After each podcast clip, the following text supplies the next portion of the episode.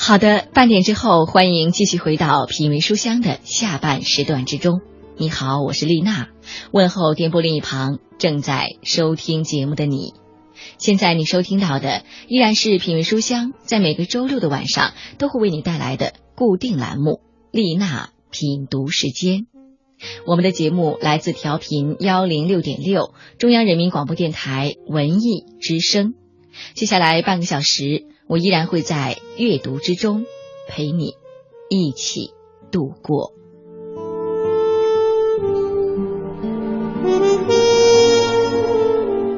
好的，今天要跟你分享的这个故事，主人公叫做丹尼拉·贾西亚。他自己说，这是一个快乐的故事，但其中却蕴含着很多很多的坚强。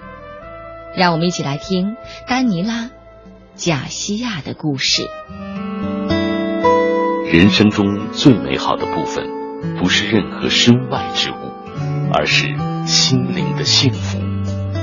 丽娜品读时间，聆听美好，享受心灵的宁静。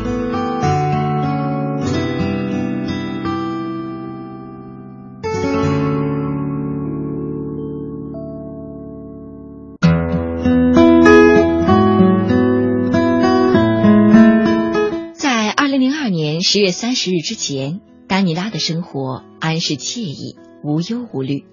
在亲情洋溢的家庭里长大，他品学兼优，尤其喜欢生物学。中学毕业后，被天主教大学医学院录取。这所大学是智利历史最悠久、地位最崇高的学府之一。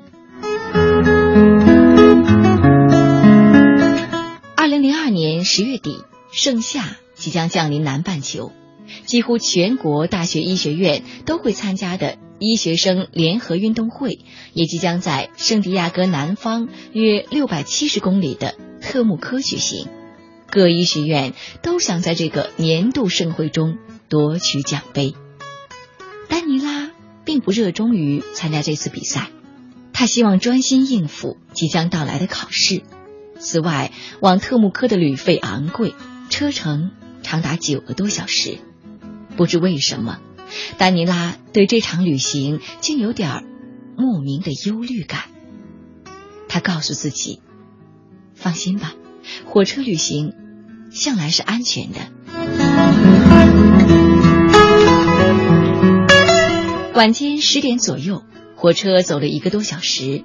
两个朋友邀丹尼拉一起去别的车厢，看看有没有认识的同学。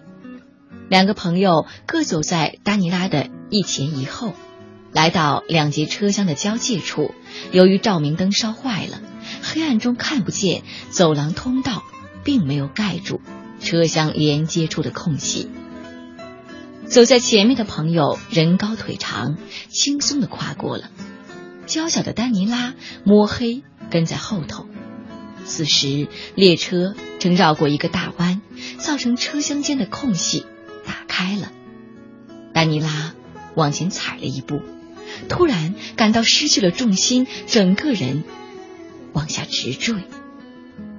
本来他和两个朋友在一起，但瞬间就不见了踪影。有一名乘客在车厢边抽烟，看到这一切，告诉他们说：“喂，那个女孩掉下去了。”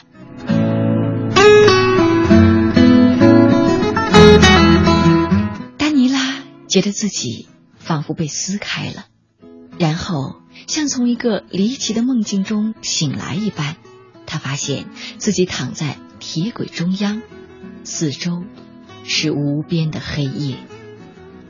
他没有感觉到疼痛，只觉得脸上有东西黏黏的、暖暖的，那是左眼上方一道小伤口冒出的鲜血。他举起左手想拂开。披散在眼前的头发，但徒劳无功。他再试一次，还是一样，就像手臂空自舞动一般。丹尼拉愕然的抬头一看，不禁肝胆俱裂。他的前臂下半截和手掌已无影无踪。他转头看另一只手，更觉惊慌。他的右前臂和手掌同样被碾断了，两臂断处，血流如注。他试着移动身体，这才感到一阵剧痛，痛彻全身。达尼拉不愿回想他接下来看到的景象：左腿在臀部与膝盖之间被截断，右腿膝盖以下也失踪了。他几乎无法承受四肢全部被截断的恐怖事实。但身为医科学生，他知道自己不能惊慌，也明白自己失血严重。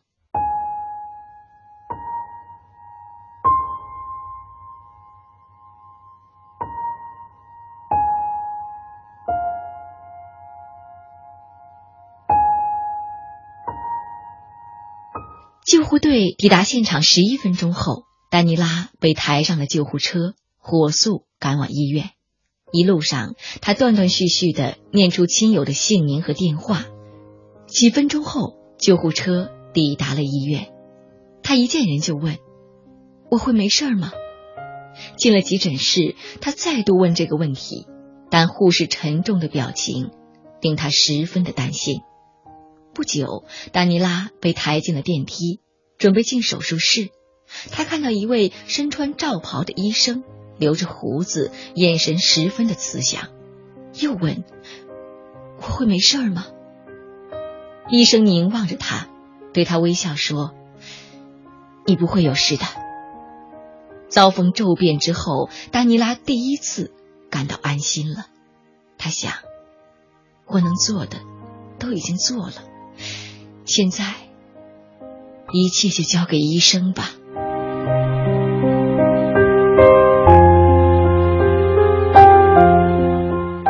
的断肢被车轮压扁了，无法接回来。几位外科医生动了三个小时的手术，尽力清洁、整理伤口，务求使其顺利愈合。手术后，在药物麻醉下昏迷了两天，然后转院。回到了圣地亚哥，在加护病房苏醒过来，她看到男友瑞加多陪在身边，于是问他：“你会帮我度过这个难关吗？”瑞加多说：“当然会。”但在内心深处，他怀疑自己是否办得到。我是丽娜。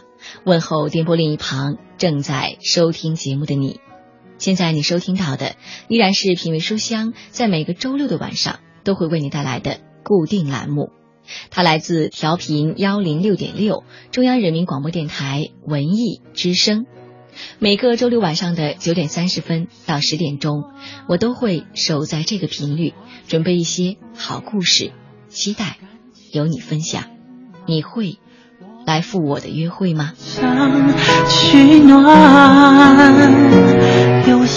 今天节目当中跟你分享到的是丹尼拉·贾西亚的故事。丹尼拉是一个幸运的女孩，她在环境优异的家庭中长大，自己品学兼优，又被著名的大学医学院录取。但是，这样的好运在二零零二年十月三十日那天戛然而止了。一次突如其来、毫无预兆的事故，将她推进了深渊。那些似锦的前程，那些本应依然幸福的生活，与她还有什么关系呢？这一路有你陪伴，感动就永远守不。上半时段，我们的故事随着丹尼拉的苏醒而结束。世界还是一如既往，但是他所看到的。却完全不同了。他看到的是一个与以前完全不一样的自己，看到的是一个完全被改写的人生。就连陪在身边、承诺愿意陪他度过难关的男友，心中也是充满了怀疑的。这样的丹尼拉还有什么？还会有什么呢？继续来听丹尼拉·贾西亚的故事。您正在收听的是《品味书香》丽娜品读时间，聆听美好，享受心灵的宁静。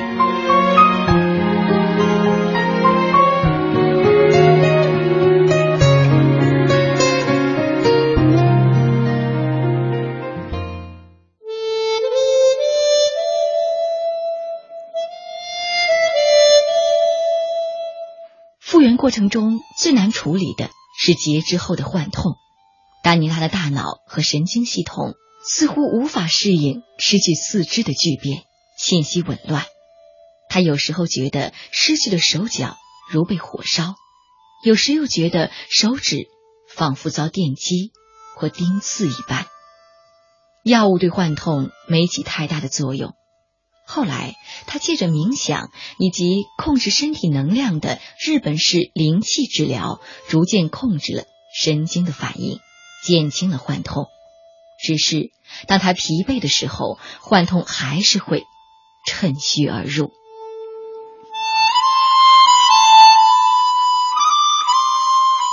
与此同时，父亲正忙于为他安装义肢与进行康复治疗的机构。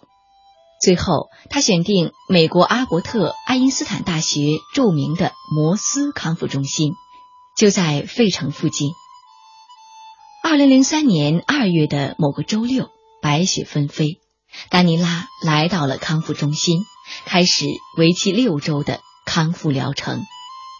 到康复中心后的第四天，丹尼拉看到了自己的第一双翼腿，它以塑料和金属制成。在他眼中，一腿实在是美丽可爱。他套上一条一腿，由物理治疗师玛利亚·卢卡斯扶着站起来，一股喜悦涌上心头。意外发生后，这是丹尼拉第一次站着与人对望，他喜极而泣。卢卡斯无法忘怀丹尼拉的毅力和斗志，深信他能。克服残障，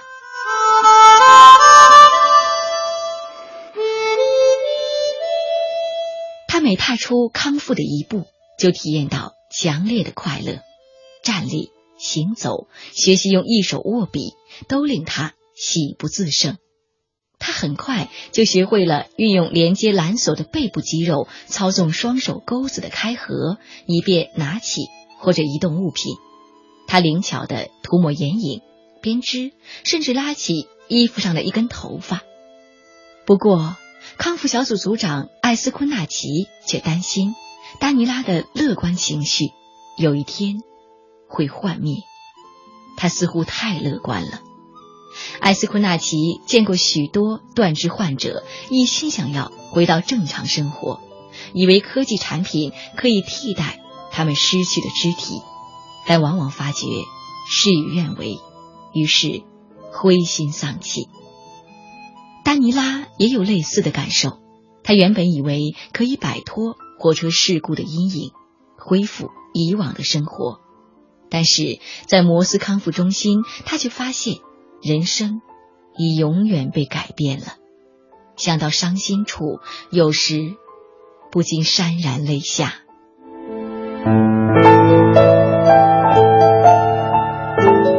艾斯昆纳奇告诉丹尼拉：“你会永远怀念你的双手。我们所做的一切都无法弥补你的损失，但是你必须选择：一是躲起来，憔悴终生；一是振作自强，尽力而为。”尽管丹尼拉有时不免悲伤，但还是努力的投入物理治疗。他谨记艾斯昆纳奇的一句话。人生的路要自己走出来。尼拉在康复中心治疗六周后，和家人一起飞回了圣地亚哥。瑞加多接机，看到丹尼拉用一只向他走来，脸上挂着咧开大嘴的容光焕发的笑容，两人都欢天喜地。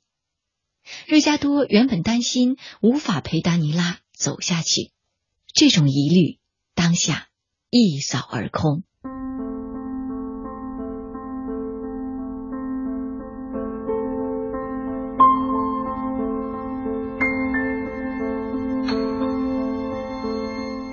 遭遇意外将近一年后，丹尼拉回到了医学院，他拒绝任何特殊待遇，要凭真本事取得学位。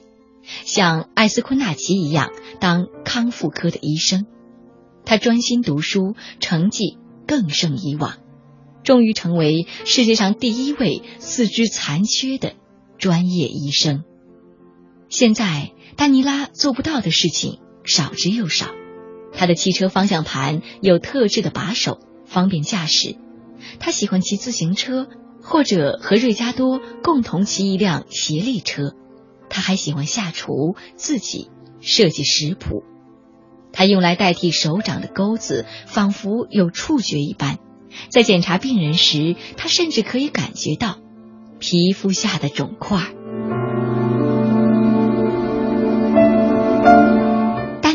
和瑞加多的感情越来越好。二零零七年三月，他们到欧洲旅行后，瑞加多向丹尼拉求婚。他直言：“意外刚发生的时候，我实在不知道和丹尼拉的关系感情会不会发生变化。”如果他不断的为自己的遭遇哭哭啼啼的话，我恐怕受不了。但是丹尼拉完全没有让那场意外局限了他的人生。我喜欢这样的人，想和他共度一生。二零零七年九月，丹尼拉和瑞加多举行了婚礼，观礼的亲友有三百多人，大家整夜的跳舞庆祝。现在。他们经常到圣地亚哥的各大公园骑斜力车，或是到乡间参加公路赛，还计划着生儿育女。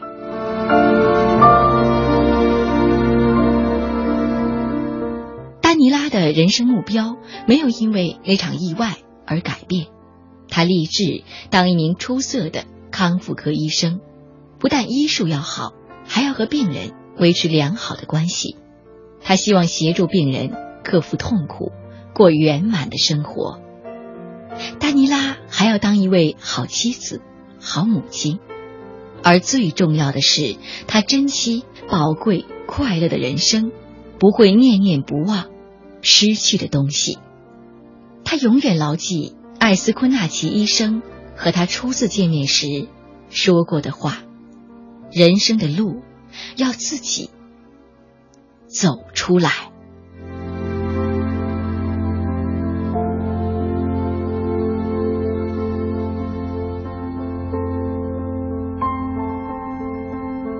好的，这里依然是丽娜品读时间，谢谢有你的守候。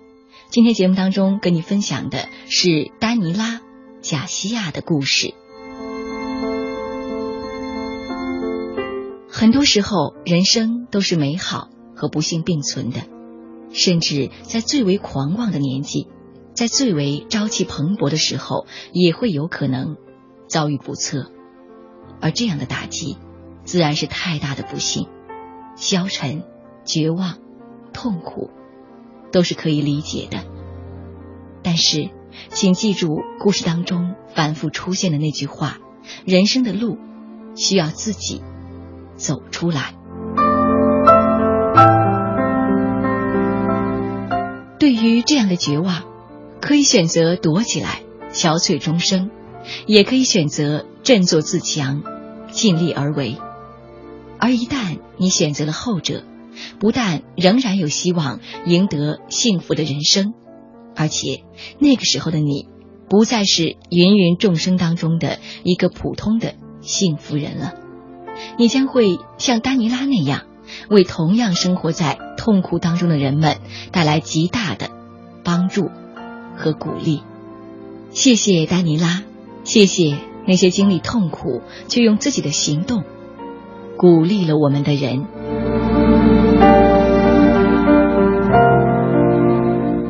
好的，时间还是很快的过去了，转眼间今天节目又要跟你说一声再见了。